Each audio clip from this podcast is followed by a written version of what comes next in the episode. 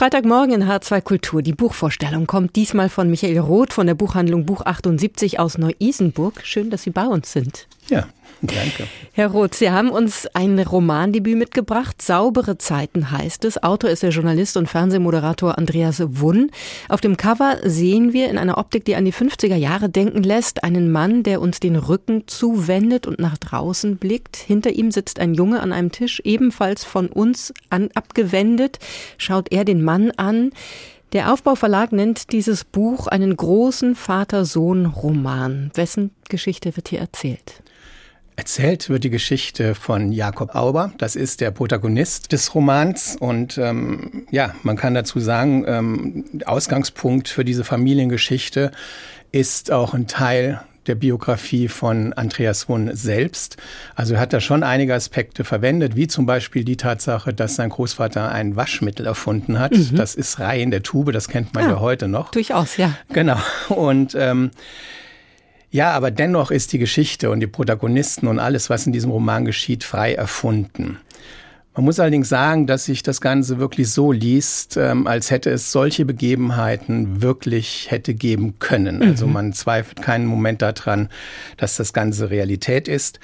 Man muss sagen, Saubere Zeiten ist ein fesselnder Roman über eine deutsche Familie und deren Geschichte und das über drei Generationen weg. Und da kommt man dann zu dem Thema, dass es ein wunderbarer, intensiver Vater-Sohn Roman auch ist. Oder ja. Väter- und Söhne-Roman, muss man sagen. Und wenn ich Sie richtig verstehe, eben erzählt aus der Perspektive in dem Fall eines Sohnes. Genau. Und es gibt autobiografische Bezüge, nennen wir es mal so. Das klingt ganz spannend. Ich habe gelesen, Tagebuch- und Tonbandaufzeichnungen lassen den, in dem Fall Protagonisten Jakob eintauchen in die Vergangenheit der genau. Familie, ohne zu viel zu verraten. Dabei kommt er, habe ich gelesen, auch einem Familiengeheimnis auf die Spur. In welcher Zeit bewegen wir uns da und verraten Sie uns zumindest vielleicht so grob, worum es geht. Ja, also wir befinden uns in der Zeit von Nazi-Deutschland über das Wirtschaftswunder Deutschland bis hin in die Gegenwart.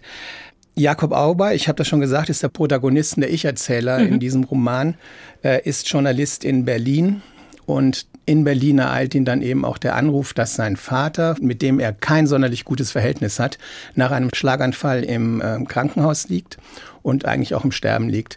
Daraufhin fährt er von Berlin in seine alte Heimat Trier und zieht dort auch erstmal in das Elternhaus ein. Im Elternhaus wird er nun konfrontiert, das findet er auf sehr originelle Art und Weise, sagen wir mal so, wird er konfrontiert mit den Tagebuchaufzeichnungen seines Großvaters und eben auch Tonbandaufzeichnungen seines Vaters. Und ähm, er kommt dadurch einem Familiengeheimnis auf die Spur. Die Recherchen, die er da jetzt akribisch genau vorgeht, ähm, führen ihn bis nach Rio de Janeiro, mhm. wo er eigentlich dann auf die 90-jährige Bella trifft. Das ist die Tochter des Druckeristen, bei dem die Karriere seines Großvaters begann. Okay. So, und man kann sich vorstellen, dass ähm, es ist in der Tat so, dass in Nazi-Deutschland auf sehr eigenartige Weise der Großvater in dem Fall ähm, zu in den Besitz der Drogerie gekommen ist und ähm, sich da auch schuldig gemacht hat.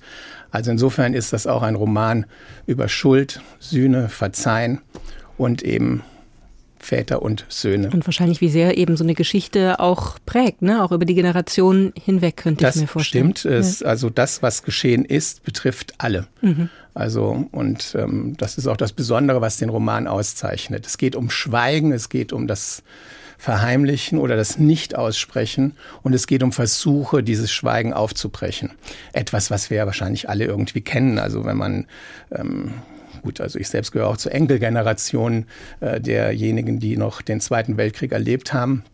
Und ähm, wenn man Fragen gestellt hat, wie war das denn damals, hat man ja oft nur ein Verdrehen der Augen gesehen und ähm, ja, lass mal gut sein oder man hat das eigentlich nicht mhm. mehr angesprochen. Mhm. Aber die Auswirkungen, die das Ganze hat, ist eben, sind bis heute eigentlich noch zu spüren. Mhm. Ich würde auch gerade sagen, genau, es ist, glaube ich, ein Thema, das ganz viele Familien oder die meisten wahrscheinlich hierzulande beschäftigt und auch weiter beschäftigen wird, nur dass das Fragen stellen natürlich genau. schwieriger wird und dadurch andere Formen der Auseinandersetzung gefunden werden müssen.